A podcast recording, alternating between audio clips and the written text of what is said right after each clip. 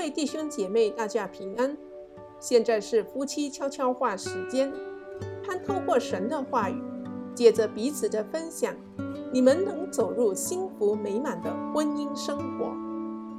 今天的经文取自于创世纪十八章十九节。我眷顾他，为要叫他吩咐他的众子和他的眷属遵守我的道。丈夫在家中领导地位上最重要的面向，或许是他身为属灵领袖的角色。说到底，与家人在这世上的生活，以及在天家相逢时，有什么事情比促进妻子儿女的属灵健康更重要呢？这一些年来，詹姆斯最让我刮目相看的一点。就是他非常努力地经营我们全家人的属灵生活，以及他为我戴娜莱恩所立下的榜样。我们的第一次约会是在星期天晚上的教会崇拜，他对教会的委身从未动摇，尤其是十一奉献与出席。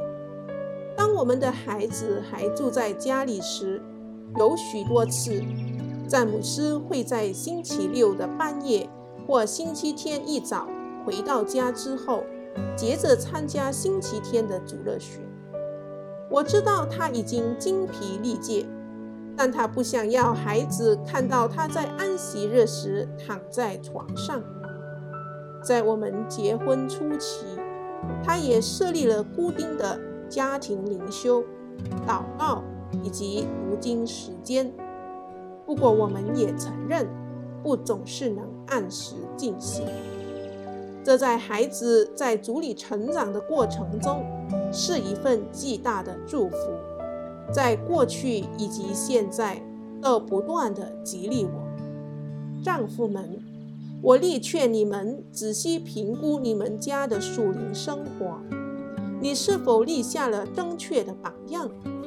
你是否将时间分别出来，使你、你的妻子以及你的孩子在上帝的话中更加的成熟呢？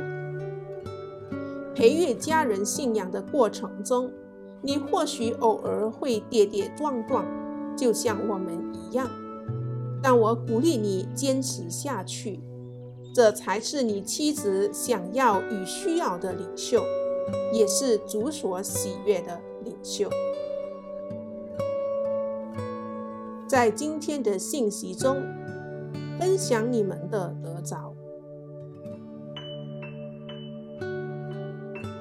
相信你们都有美好的分享。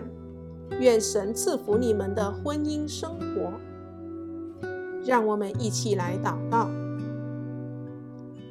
亲爱的天父，感谢你成为我们一家之主，求主加力我们家的丈夫，赐他智慧、信心与能力来带领我们这个家，做我们的属灵领导者，一生敬爱你、忠于你、跟随你。求主辅助我们，谢谢你。祷告。侍奉我主耶稣基督宝贵的圣名。